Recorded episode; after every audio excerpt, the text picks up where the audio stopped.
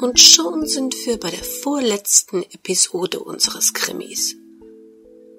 Und fast scheint es, als wäre alles gesagt. Wir haben unsere üblichen Verdächtigen, und jetzt wird die Geschichte schon ihren Lauf nehmen. Tja, noch sind nicht alle gestorben, die diesen Krimi nicht lebend verlassen werden. Und auch die heutige Episode wird eine Person nicht überleben. Willkommen in der Welt des Krimi-Kiosk. Willkommen in der Welt von Henrietta Pazzo. Bittersüß. Ein Kriminalroman von Henrietta Pazzo in 17 Episoden. Eine Produktion des Krimi-Kiosk-Verlages Petra Weber in Köln. Die im Vor- und Abspann verschnupfte Sprecherin Petra Weber. Sie hören die vorletzte Episode 16.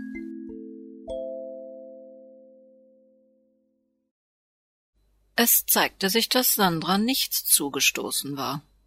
Sie verbrachte nur putzmunter die Nacht bei ihrer Freundin Sylvia, um ihr brühwarm zu berichten, wie sie einen an- und aufregenden Abend mit ihrem Unfallgegner verlebt hatte. Jens Holbe hieß er und arbeitete als angestellter Journalist für ein sehr bekanntes Wochenmagazin mit seriösem Anspruch. Und er interessierte sich brennend für Sandras Unterlagen in Sachen Westkamp von denen ihm Sandra während eines opulenten Abendessens berichtete. Und so kam es, dass Barbara sich gar nicht entscheiden musste, was sie Sandra zum Verbleib der CDs raten sollte. Denn Sandras Entschluss, Jens Holbe mit den gesammelten Informationen zu versorgen, stand längst unverrückbar fest. Barbaras Job bestand auf Sandras Wunsch nur noch darin, abends bei der Übergabe der CDs in Barbaras Kanzlei dabei zu sein. Und so saßen ihr Sandra und der Journalist an ihrem Schreibtisch gegenüber und warteten darauf, dass sie den Vertrag, den Jens Holbe mitgebracht hatte, freigab. Sylvia Klammer versorgte alle am Tisch mit Mineralwasser und Saft.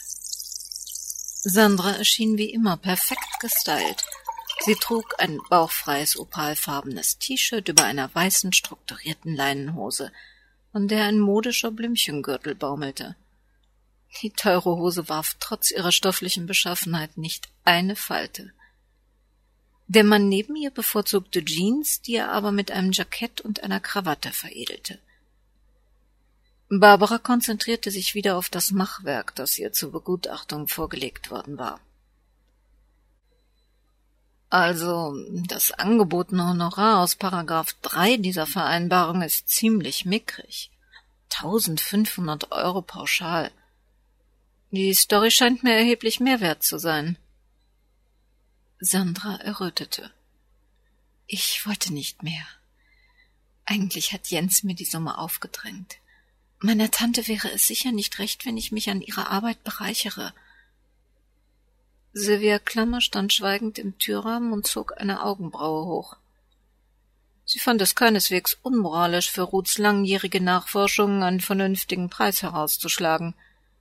Aber auch in diesem Punkt zeigte sich ihre Freundin stur.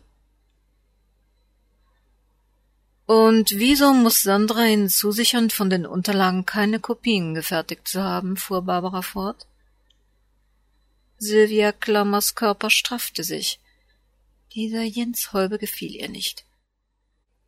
Komischer Zufall, dass Sandra ausgerechnet jetzt einen Journalisten kennenlernte. Jens Holbe blieb ruhig und gelassen. Mein Chefredakteur nimmt die Geschichte natürlich nur, wenn wir exklusiv berichten. Sie ist keinen Cent wert, wenn jedes Käseblättchen im Land Kopien nachdruckt. Das werden Sie doch verstehen. Der vorgelegte Vertrag gefiel Barbara nicht. Zu viele Rechte für den Verlag und keine für Sandra und das Ganze für ein Taschengeld. Barbara griff nach ihrem Glas. Sender, ich empfehle Ihnen, darüber nochmal zu schlafen. Es eilt doch nicht. Und denken Sie auch nochmal über Ihre Honorarforderungen nach. Sie sollten nichts überstürzen. Die anfängliche Ruhe und Gelassenheit wichen plötzlich aus Jens Holbe und machten einer offensichtlichen Nervosität Platz. Ja, zu viel Zeit bleibt uns allerdings nicht. Ich habe mich schließlich noch gestern Nacht für die Story richtig stark gemacht, also wir gingen gleich in Redaktionsschluss. In unserem Business muss die Suppe gegessen werden, solange sie noch heiß ist. Morgen kann schon ein anderer an ihr dran sein. Dann ist sie nichts mehr wert, also es eilt schon. Aus ihrer Kanzleierfahrung wussten sowohl Barbara als auch ihre Mitarbeiterin, dass Verträge, die eilig unterschrieben werden mussten und den Vertragspartnern keine Zeit ließen, mit Sicherheit faul waren. Sylvia Klammer versuchte es ein letztes Mal. Du solltest auf Frau Mannert hören. Für Anwälte gehören Verträge zum täglichen Brot, und wo es dir nicht ums Geld geht, ist es doch egal, wenn ein anderes Blatt die Sache zuerst bringt. Hauptsache der Verkauf von Finalette wird gestoppt. Der Journalist rutschte ungeduldig auf seinem Stuhl hin und her. Also es wäre schon wichtig, dass Sie sich bald entscheiden. Ich möchte in der Redaktion auch nicht wie ein Hochstapler dastehen. Erst kündige ich eine tolle, brisante Geschichte an und dann bringe ich keine Fakten. Also damit würde ich ziemlich unmöglich gemacht. Dieser Appell an Sandras Gerechtigkeitssinn verfehlte seine Wirkung nicht. Mit einem Ruck entzog sie Barbara den Vertrag und unterschrieb ihn wortlos. Dann stellte sie Ruths kleine karierte Reisetasche mit den CDs vor Jens Holber auf den Tisch. Ich bin froh, wenn ich die Sachen los bin. Eigentlich möchte ich nur Tante Ruths Erbe richtig verwirklicht wissen. Sie wollte die Unterlagen bestimmt veröffentlichen. Sie hätte es so gewollt. Jens Holbe gewann wieder sichtlich an Boden und Sicherheit. Davon können wir wohl ausgehen, sonst hätte sie nicht so akribisch alles archiviert und ausgewertet. Sie haben sich völlig richtig entschieden. Weder Barbara noch Sylvia Klammer glaubten das. Aber die CDs gehörten nun mal Sandra, und sie konnte damit tun oder lassen, was sie wollte. Der Journalist drängte zur Tür. Ich fahre jetzt direkt in die Redaktion. Ich fürchte, wir müssen die Daten noch überprüfen und etwas aufbereiten. Schließlich will unser Chef bei solchen weitreichenden Skandalen auch rechtlich abgesichert sein. Dafür haben Sie bestimmt Verständnis. Ähm, bis Redaktionsschluss wird es wahrscheinlich etwas knapp heute, aber wir bringen die Sache natürlich so schnell wie möglich. Versprochen. Und schon schloss sich die Tür hinter ihm. Sylvia holte eine ungeöffnete Flasche Cognac aus ihrem Schrank. Seit wann haben wir denn so etwas? fragte Barbara völlig überrascht. Genau seit Weihnachten vor drei Jahren. Unsere Mandanten denken jedes Jahr, wir könnten ihn gut gebrauchen. Wir haben noch sieben andere Flaschen mit hochprozentigem. Ich glaube, das ist so ein Moment, wo wir mal eine köpfen könnten. Barbara freute sich immer wieder aufs Neue über den sicheren Instinkt ihrer Mitarbeiterin zur richtigen Zeit, das Richtige zu tun oder zu sagen. Mit gekonntem Schwung goss Sylvia für jeden einen kräftigen Schluck Cognac in die bereitgestellten Wassergläser. Auf ein Leben voll von Zucker und Kalorien und ohne jedes Diätfutter. Diesem Toast konnte sich Barbara uneingeschränkt anschließen. Obwohl Sandras Vertrag eigentlich keinen Anlass darstellte, darauf anzustoßen. Einen Grund zur Freude gab es aber in jedem Fall. Sandra besaß Ruths CDs nicht mehr und bildete damit auch keine Gefahr für die Unternehmen der Familie Westkamp. Zwar wussten sie nun alle um die Probleme der Westkamp-Produkte, aber die Beweise dafür lagen jetzt in Jens Holbes Händen. Sandra befand sich damit außer Gefahr. Keine der Frauen sah zu diesem Zeitpunkt aus dem Fenster der Kanzlei auf die Straße, und deshalb sahen sie auch nicht, wie eine große schwarze Limousine mit verdunkelten Scheiben in hohem Tempo an den Bürgersteig heranfuhr und mit quietschenden Bremsen neben Jens Holbe stehen blieb. Eine Hand griff durch die geöffnete Autotür nach dem überraschten Journalisten und zog ihn mitsamt der Reisetasche brutal ins abgedunkelte Innere des Wagens. Die Tür schloss sich wieder und der Wagen schoss erneut mit hoher Geschwindigkeit die Straße entlang.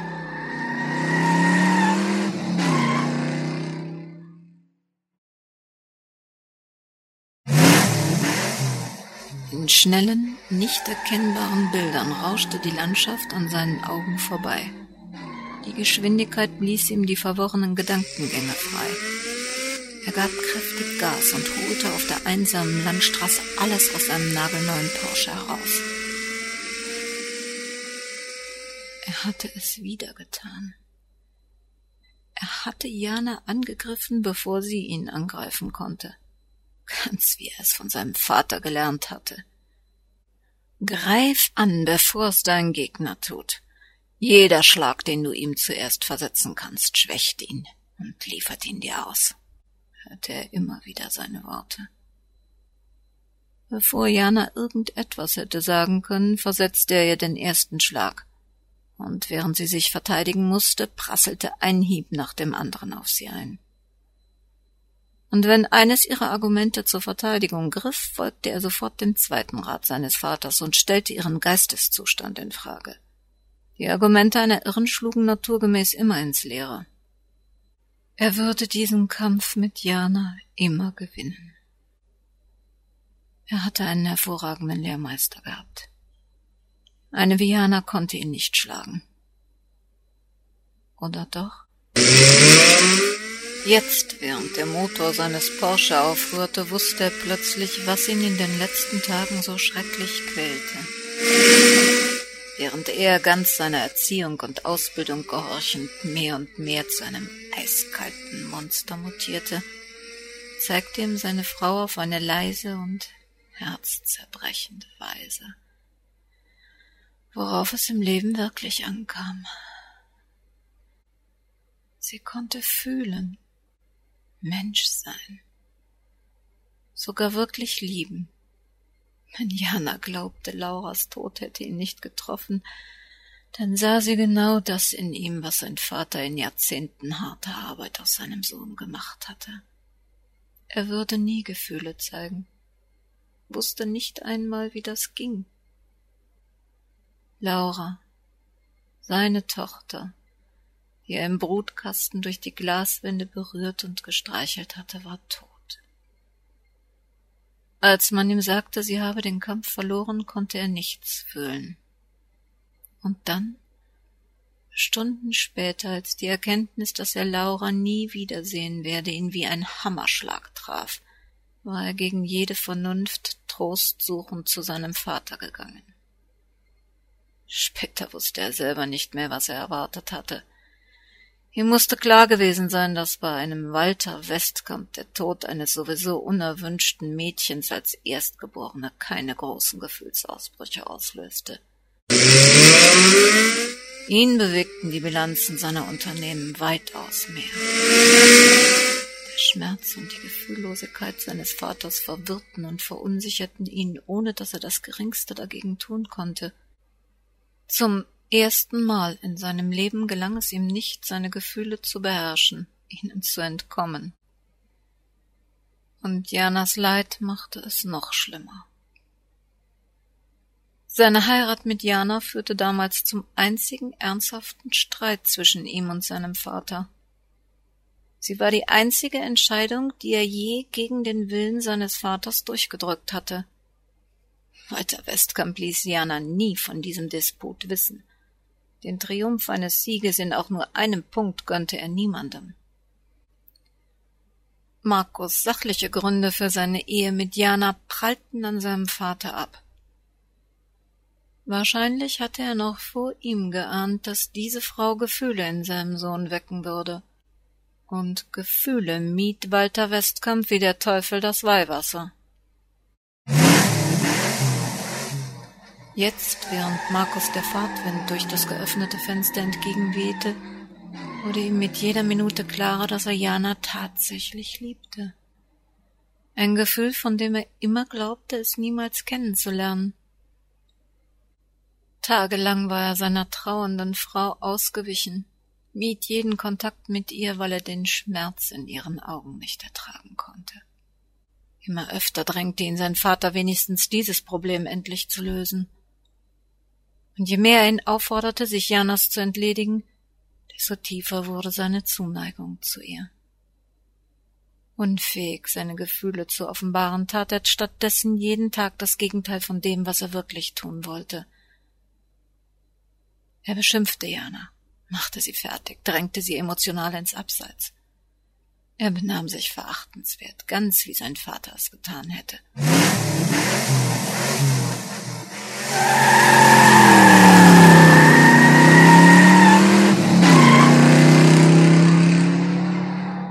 Markus gab noch einmal Gas und steuerte den Porsche an die Grenze seiner Leistungsfähigkeit.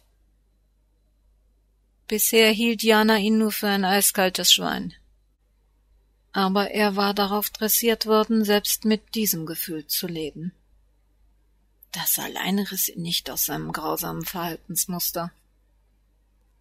Aber eben, am Ende eines sinnlosen Kampfes mit seiner Frau stieg ein Bild in ihren Augen auf, das ihn aus seiner Erstarrung erlöste.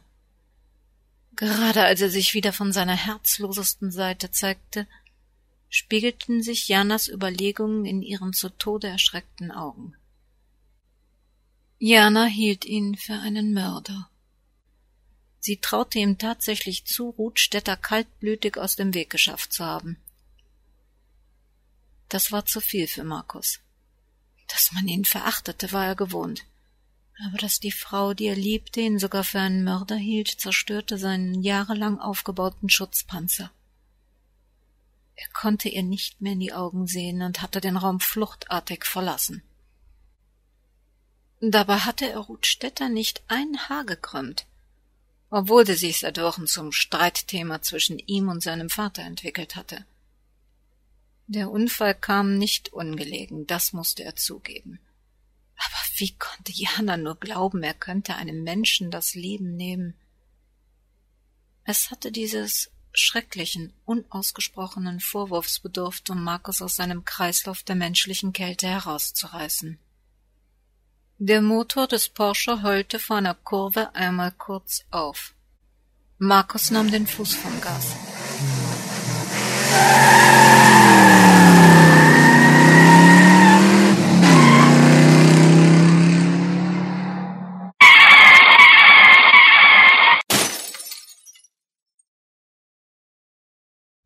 Zu spät. Das Fahrzeug wickelte sich mit 180 Stundenkilometer um die 70 Jahre alte Eiche im Kurvenausgang, bevor es in zwei Teile zerbrach. Markus Westkamp konnte seiner Frau nie mehr sagen, wie sehr sie liebte.